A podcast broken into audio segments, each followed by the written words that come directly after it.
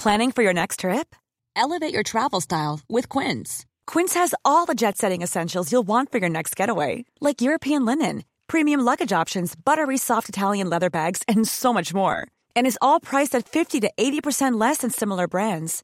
Plus, Quince only works with factories that use safe and ethical manufacturing practices. Pack your bags with high-quality essentials you'll be wearing for vacations to come with Quince. Go to quince.com slash pack for free shipping and 365-day returns. Bouygues, ça a commencé par ça. Pour continuer avec ça.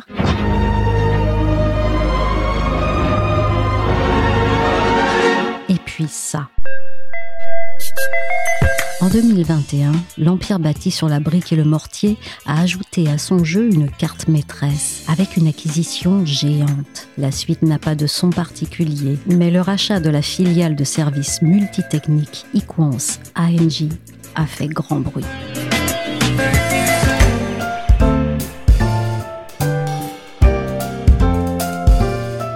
Je suis Michel Varnet, vous écoutez La Story, le podcast d'actualité des échos, et on poursuit la série sur les personnalités qui ont fait 2021 avec l'artisan de l'entrée dans une nouvelle ère pour Bouygues, Martin Bouygues. Catherine McGregor, la directrice générale d'Engie, bonjour. Bonjour. Alors c'est le deal de, du week-end, hein. c'était annoncé après minuit vendredi, 7,1 milliards d'euros. C'est le prix de la vente de votre filiale Equance à Bouygues. Vous avez finalement choisi Bouygues à l'issue d'un long processus euh, euh, bah, de, de, de, concours de beauté. Marché conclu. Bouygues va avaler les 27 000 collaborateurs d'Equance pour plus de 7 milliards. Un gros morceau coûteux qui va propulser le groupe et son dirigeant dans une autre dimension, mais dont les investisseurs espèrent qu'il n'est pas un coup de poker. À la manœuvre, Martin Bouygues, bonhomie affiché et pas spécialement connu pour être un joueur invétéré, même s'il a fait de jolis coups. Dans le cas d'Iquance, peut-on toutefois dire que Bouygues a fait tapis pour l'emporter? Non, on ne peut pas tout à fait dire qu'il a fait tapis. Laurent Flalot est éditorialiste aux échos. Martin Bouygues, c'est vrai, a signé le plus gros chèque de l'histoire du groupe, 7,1 milliards d'euros, pour devenir le numéro 2 mondial des services multitechniques. Mais faire tapis impliquerait qu'il ait vidé les caisses pour faire tout miser sur un numéro risqué, et c'est en fait euh, tout l'inverse. Le groupe était très peu endetté avant l'acquisition de la filiale d'Engie, et même après l'opération, il gardera une bonne notation de crédit, et quoi rendra son groupe moins cyclique, moins capitalistique et plus diversifié. Le bilan du groupe garde des fondations suffisamment robustes pour qu'il demeure agile, et il retrouvera très rapidement toutes ses marges de manœuvre financières. Ce qui est certain, en revanche, c'est que Martin Bouygues a voulu plier le match en mettant sur la table un montant que personne ne pouvait égaler, parce que c'était pour lui l'occasion unique de rajouter un cinquième pied solide à son groupe, à côté de la construction des travaux publics et des télécoms et de la télévision. Mais on peut aussi relativiser le, montant de l'opération, qui, même s'il est important, est moindre que les sommes que Bouygues Télécom va investir d'ici 4 ans dans ses réseaux et dans la 5G. Pour plier ce match, comme vous dites, quelle a été la stratégie de Martin Bouygues pour s'assurer de l'emporter? Il y avait beaucoup de monde euh, intéressé par la filiale d'Engie, trois industriels, donc euh, Bouygues bien sûr, et quatre fonds de capital investissement ou des consortiums de fonds. Les questions de concurrence empêchaient Vinci de participer, mais les deux autres grands français, SPI et Eiffage, se sont alignés sur la ligne de départ. Mais chacun partait en fait avec un handicap propre face à une proie deux fois plus grosse, qui nécessitait pour lui de faire appel au marché, alors que Bouygues avait toutes les liquidités disponibles pour conclure l'affaire du jour au lendemain. SPI a jeté l'éponge très vite en voyant que le prix allait dépasser ses capacités. Du côté des Fages, c'était ces 11 milliards et quelques d'euros de dettes venant des concessions autoritaires qui limitaient aussi sa force de frappe financière. Donc Martin Bouygues, une fois de plus, a surpris ses adversaires, qui ne pensaient pas qu'en excellent gardien des deniers familiaux, il irait aussi haut en termes de valorisation, 40%, au-dessus des 5 milliards d'euros évoqués en début d'année, et quand même 400 millions d'euros de plus que l'offre Bain Fimelac, qui était les seconds mieux 10 ans. Il a été aussi un fin tacticien en étouffant par avance toute accusation de favoritisme de la part de l'Élysée qui aurait pu poindre en début de campagne électorale, Engie ayant pour premier actionnaire l'État. Il s'épargne ainsi toute interférence avec un deuxième dossier l'enjeu tout aussi colossal pour lui, celui de la fusion entre TF1 et M6. Est-ce que Martin Bouygues engage dans un tournant le groupe fondé en 1952 par son père, Francis Bouygues? Qu'est-ce que ça dit et qu'est-ce que ça dit de l'évolution du secteur des origines du groupe, c'est-à-dire le BTP C'est moins un tournant qu'une accélération pour Bouygues. Les services multitechniques ne sont pas une inconnue pour lui. Il était déjà présent avec sa propre filiale euh, Bouygues Energy Service, mais il n'était qu'un petit numéro 5 européen avec 4 milliards d'euros de chiffre d'affaires, alors que les quatre autres Français, Vinci, Equans, Pi et Eiffage, étaient devant lui si français sur un marché mondial de services, c'est quand même révélateur d'une chose, c'est d'un potentiel et aussi d'un besoin de consolidation. Si on regarde ce qu'est Equans sur la surface, on voit un énorme paquebot de 12 milliards d'euros de chiffre d'affaires et de 74 000 personnes. Mais dans les ponts inférieurs, c'est en fait une rébambelle de métiers qui va de l'air conditionné au génie électrique, en passant par les systèmes de protection contre les incendies, la gestion et la maintenance des bâtiments, les installations de sécurité, les réseaux de télécom et la signalisation ferroviaire et j'en passe. Cette collection est hétéroclite, mais elle se trouve aujourd'hui au carrefour de trois grandes transitions. La transition énergétique, qui va être portée par une vague d'électrification à venir comme on n'en a pas connu depuis la seconde révolution industrielle il y a un siècle et demi. La transition numérique, déjà bien en cours. Et enfin, la transition industrielle vers des usines 5.0, où la robotisation et l'intelligence artificielle sont en règne. L'ensemble est l'assurance d'une croissance de 3 à 4% par an sur du très long terme, il leur faut une forte visibilité puisque le risque est réparti sur une multitude de petits contrats qui durent d'un à trois ans. Et pour Bouygues, il peut amortir les cycles des autres activités du groupe en consommant moins de capital que les télécoms car les investissements représentent moins de 2% du chiffre d'affaires dans ce métier. Alors Bouygues a souvent créé la surprise dans ses acquisitions. On se souvient quand même de TF1 dans les années 1980. Ça ne semblait vraiment pas banal pour un groupe de BTP de flirter avec le monde de la télé. Est-ce une exception stratégique dans le paysage industriel français? La diversification selon la méthode Bouygues est unique en son genre dans le paysage récent du capitalisme familial français. Des Dassault au Peugeot, la plupart des grandes familles industrielles ont généralement creusé leur sillon dans la trace de départ initiée par les fondateurs, avec parfois quelques détours. Et bien sûr, les, fortunes familiales se gardent de mettre tous leurs yeux dans le même panier que ce soit l'immobilier, le vin, l'art ou les, participations industrielles et financières, leurs portefeuilles sont généralement très variés. Martin Bouygues et son frère ont d'ailleurs eux-mêmes investi à titre personnel dans le Bordelais en achetant il y a 15 ans le château Montrose. Mais le groupe Bouygues n'a pas d'équivalent, en ce sens qu'il est édifié comme un holding industriel qui alloue son capital à des activités pouvant sembler très éloignées, mais qui offrent le plus de visibilité sur leur croissance et sur leur résistance aux crises. Les actifs requièrent en général des compétences d'ingénieurs, à l'exception toutefois des médias, et sont détenus dans une optique patrimoniale de long terme, où la création de valeur n'a pas besoin d'être immédiate si elle est possible dans la durée. Le seul qui tend vers un modèle un peu parallèle, mais avec d'autres types de métiers, Aujourd'hui, c'est paradoxalement Vincent Bolloré, une drôle d'ironie de l'histoire pour l'ancien raideur et conduit de Bouygues il y a un quart de siècle. Ce modèle, Bouygues l'a construit au fil du temps. Quand en 1952, le fondateur du groupe, Francis Bouygues, accueille en même temps la naissance de son petit dernier, Martin, et celle de son entreprise, qu'il baptise simplement l'entreprise Francis Bouygues, EFB, c'est qu'il pressent l'énorme besoin de construction du pays dans l'après-guerre en matière de bureaux et de logements. Ces marchés sont alors négligés par les grands groupes de BTP de l'époque, qui se concentrent sur les grands chantiers d'infrastructures, comme les barrages hydroélectriques. Donc viennent d'abord des diversifications qui semblent aujourd'hui naturelles, mais qui sont en fait des innovations quand Francis Bouygues les entreprend dans les années 50, comme par exemple le mariage de la construction et de la promotion immobilière. Aujourd'hui, ça semble totalement naturel, mais il est le premier à s'y lancer. Viennent ensuite les virages plus marqués et les prises de risques plus fortes, comme dans les télécoms en 1994 ou dans l'énergie avec Alstom en 2006. Il peut y avoir des allers-retours assez courts, comme dans les batteries avec Bernard Tapie, dans Saft Mazda ou dans les grands moulins de Paris. Mais généralement, le groupe reste longtemps propriétaire de ses actifs, 27 ans dans l'offshore pétrolier, 22 ans dans l'eau, 15 ans pour Alstom, Bouygues soit réinvestit dans des métiers existants, soit en développe de nouveaux. TF1, privatisé en 86 avec le retour de la droite au pouvoir, en est l'exemple le plus frappant. De la part de Francis Bouygues, ce n'est pas de la mégalomanie, mais seulement un sens politique aigu. Il sait très bien comment les États, qui sont ses grands d'ordre, fonctionnent, puisque lui-même a été conseiller du ministre du Logement et de la Reconstruction dans le gouvernement d'Edgar Faure. Bah, on parle beaucoup de lui ce matin, hein, Paris mais qu'est-ce qu'on sait de lui? Tu n'es pas un enfant comme les autres. Tu es l'héritier. Tu vaux 150 millions de dollars. Le BTP et TF1, c'est l'œuvre de papa. Francis. Mais quand Martin lui succède, était-il le dauphin désigné et sera-t-il inspiré par le père dans la conduite des affaires?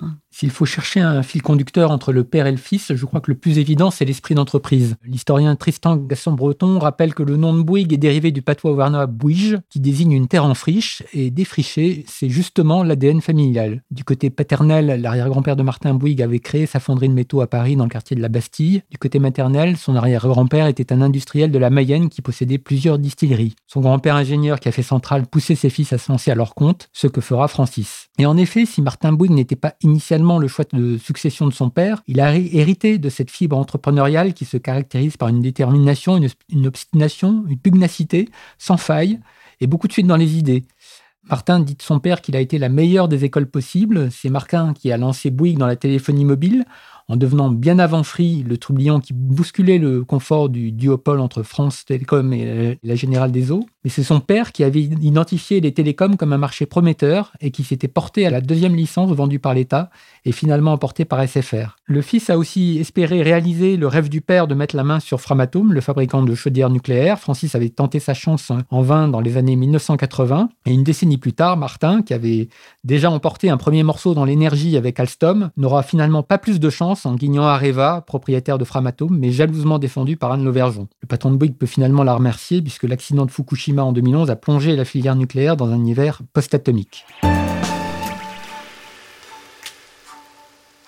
Alors, Bouygues prend le pari de la téléphonie dans les années 1990. Est-ce que pour le capitaine d'industrie qui est devenu Martin, ça a été un créneau particulièrement formateur. Était-ce un défi de grandir dans le secteur et à quel succès et écueil a-t-il fait face? L'histoire s'est répétée d'une certaine façon, mais pas totalement. Parti en outsider dans le bâtiment, Francis Bouygues a pu bâtir un leader mondial en 35 ans. Martin Bouygues part lui aussi en outsider dans les télécoms en 1994. Il est le trublion qui dérange le duopole France Télécom SFR et il fait une belle percée à coup d'investissement massif, jusqu'à 30% du chiffre d'affaires certaines années, et aussi d'innovation comme les forfaits dont il est l'inventeur mais son élan vers ce qui aurait pu être une ambition européenne est brisé par l'État qui rebat les cartes en autorisant en 2009 un quatrième opérateur, ce sera Free. Il n'y a pas que le prix qui compte, déclare alors euh, Nicolas Sarkozy, qui accorde cette euh, licence à Xavier Niel. Les prix, le nouveau trublion des télécoms va les diviser par deux, ce qui redonne du pouvoir d'achat aux Français, mais coupe les jarrets à Bouygues Télécom, au moment où celui-ci pouvait rentabiliser pleinement la création de son réseau mobile.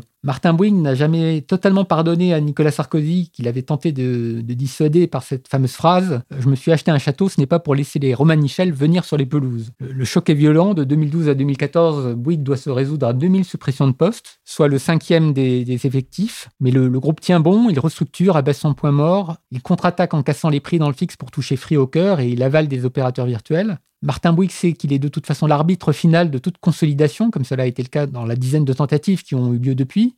Quand Patrick Drahi affirme qu'il est l'acheteur naturel de Bouygues, euh, Martin Bouygues lui tort que l'entreprise n'est pas une marchandise et que tout n'est pas une histoire d'argent. La période où la bande des quatre euh, de la guerre des prix pour se déstabiliser les uns les autres semble euh, avoir été refermée. Pour le moment, les, couteaux sont rangés. Xavier Niel et Patrick Drahi se sont endettés pour se retirer de la bourse et, partir à la conquête du reste de l'Europe. Martin Bouygues, lui, a fortifié le château. Les pelouses sont intactes et il peut attendre patiemment. Le temps joue maintenant en sa faveur. Ça m'intéresse beaucoup de gagner de l'argent. Et on va continuer d'en gagner. Alors intéressons-nous maintenant à l'homme derrière ce vaste groupe. Il est donc à la tête d'un empire des médias, des télécoms et bientôt des services. Mais Martin Bouygues, fils et successeur de Francis, le fondateur, c'est quel genre de dirigeant? Martin Bouygues, on peut dire que c'est le patron que personne n'avait vu arriver, même pas lui-même. Euh, vous l'avez dit tout à l'heure, Michel, il n'était pas prédestiné à prendre la tête de l'entreprise qui devait revenir à son aîné, Nicolas, avant que le père et son dauphin ne s'affrontent dans un duel oedipien qui se terminera par euh, le départ du fils. Martin a juste le bac en poche et a commencé dans le groupe comme conducteur de travaux sur le chantier du Forum des Halles. Mais 15 ans plus tard, en 1989, son père le propulse dans son bureau en lui disant Ce bureau n'est plus le mien, mais le tien. Martin Bouygues, de son propre aveu, est tétanisé et terrorisé à l'idée de ce qui l'attend. Le pire, c'est qu'il ne sait pas encore à l'époque ce qui l'attend vraiment, dans la décennie suivante. À côté de l'aventure dans les télécoms, c'est une quadruple crise, crise immobilière, économique, la plus profonde récession depuis les années 70, une crise judiciaire aussi, avec des mises en examen dont il sortira blanchi, et surtout une crise actionnariale avec le raid de Vincent Bolloré sur son groupe. Tout à l'expansion, Francis Bouygues a délaissé le contrôle du capital, qui est tombé sous les 9%. Bolloré conteste tout, la stratégie, les comptes et même les votes en Assemblée générale. L'homme d'affaires breton réclame la vente des télécoms et c'est le début d'une bataille d'Hernani de 11 mois, comme s'en livre régulièrement le tout Paris des affaires, comme encore récemment avec l'OPA de Veolia sur Suez. Pour Martin Bouygues, c'est un baptême du feu dont il sort vainqueur avec l'appui de François Pinault, et au passage, il s'est fait un prénom dans le milieu des affaires. Cette entrée en matière l'a marqué, euh, même s'il se moquait de lui-même en se présentant comme le président des crises. Le groupe n'a connu que deux années de perte en 95 et en 2013, en bientôt 70 ans d'existence, mais le contrôle du capital est devenu une préoccupation constante de Martin Bouygues, qu'il a obtenu en s'appuyant sur l'actionnariat salarié. Bouygues a poussé un cran plus loin la logique de l'ordre des compagnons du, mine orange créé par son père pour fidéliser les ouvriers du bâtiment. Il se disait lui-même à une époque en campagne électorale permanente auprès de ses salariés qu'il passait plusieurs heures par semaine à rencontrer. Les salariés sont devenus les seconds actionnaires du groupe euh, derrière la SCDM, le holding détenu par Martin Bouygues et par son frère Olivier. Et ensemble, ils ont bétonné, si on ose dire, 57% des droits de vote. Martin Bouygues est donc maître chez lui, mais en termes de management, il s'est entouré de fidèles à qui il délègue facilement, tout en restant aux aguets en cas de grandes manœuvres. Le, directeur général du groupe, Olivier Roussat, à qui il a confié les clés du camion en début d'année pour se mettre sur le siège arrière de la présidence, est depuis 26 ans dans le groupe. Il était déjà là au début de l'aventure dans les télécoms. La plupart des autres membres du comité de direction ont tous 25 à 35 ans de maison, sauf Gilles Pélisson chez TF1 qui a fait un aller-retour entre Accor et Bouygues.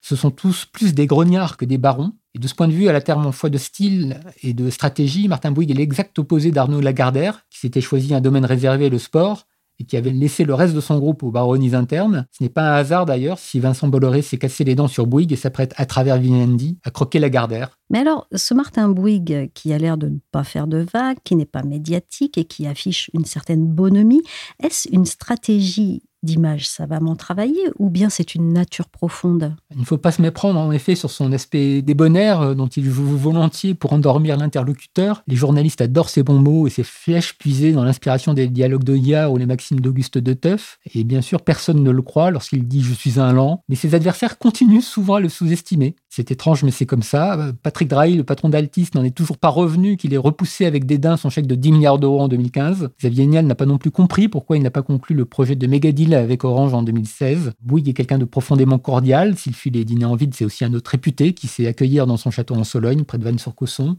où chasse et bonne chère sont au programme, mais il ne faut pas le prendre, comme euh, l'avait fait Bolloré à son égard, et là je cite Martin Bouygues, pour un con. Donc Martin Bouygues est un bon vivant, et surtout il est bien vivant, au contraire de ce qu'avait annoncé par erreur l'AFP en 2015, ce qu'il n'a pas manqué d'ailleurs de souligner d'une boutade. Mais la bourde de l'annonce de sa mort a tout de même soulevé des questions dans la gouvernance. Alors, est-ce que la succession de Martin Bouygues est aujourd'hui ou bien elle est déjà amorcée? En effet, la, légende veut que sa mort l'ait surpris en peignoir en talasso à Quiberon. Il y a des façons en effet plus désagréables d'apprendre son décès. Martin Bouygues fêtera l'an prochain ses 70 printemps, en même temps que son groupe. La succession, il l'a forcément en tête depuis longtemps à cause de sa propre expérience euh, traumatisante. Il a commencé à la préparer dès 2016 en faisant monter des fidèles, dont Olivier Roussat comme directeur généraux délégué. Et euh, à la même date, il a fait entrer son fils aîné Édouard et son neveu Cyril, le fils d'Olivier, au conseil d'administration. Les deux ont d'ailleurs suivi le même parcours initiatique dans le groupe, en le découvrant à leur tour sur un engin de chantier, comme lui l'avait fait dans les années 70. Euh, depuis février dernier, Bouygues a basculé dans une forme de, régence. Olivier Roussat est un directeur général de plein droit qui couve Édouard Bouygues, bombardé directeur général délégué en charge du développement des télécoms, de la responsabilité sociale d'entreprise et de l'innovation, aux côtés du directeur financier et du patron des ressources humaines. Son autre fils, euh, William, travaille chez Bouygues Immobilier. Sa fille, Charlotte, est chez TF1. Cyril, le neveu, est lui au conseil de la SCDM, le holding de contrôle. Edouard a 37 ans, l'âge qu'avait son père lorsqu'il a été placé sur le fauteuil de, PDG. Il fait figure de dauphin. Mais Martin Bouygues voudra certainement lui éviter de précipiter les, les choses comme ce fut le cas pour lui, car à l'héritier de cette dynastie, il reviendra de faire mentir la loi des trois générations qui surplombe toute entreprise familiale la première qui crée, la deuxième qui développe et la troisième qui ruine. Merci à Laurent Flalot, éditorialiste, qui passe au crible les stratégies et la gouvernance des entreprises cotées en bourse dans les pages des échos. La story s'est terminée pour aujourd'hui. Cette émission a été réalisée par Willy Gann. La série sur les personnalités qui ont fait 2021 se poursuit et se termine demain en paillettes. En attendant, je vous invite à nous retrouver sur toutes les plateformes de téléchargement et de streaming de podcasts comme Apple Podcast, Podcast Addict, Castbox ou encore Deezer, Spotify et Amazon Music. Pour suivre l'actualité à travers nos articles, nos analyses ou encore nos enquêtes, c'est chaque jour sur leséchos.fr.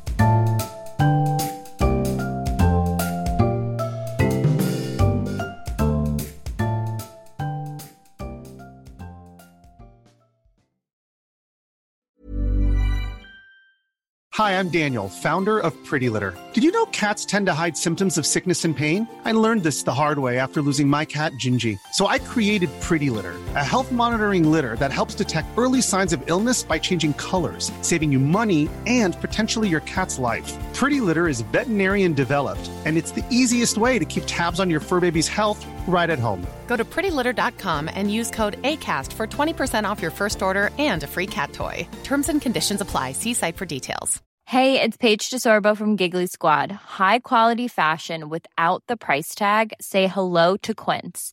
I'm snagging high end essentials like cozy cashmere sweaters, sleek leather jackets, fine jewelry, and so much more. With Quince being 50 to 80% less than similar brands.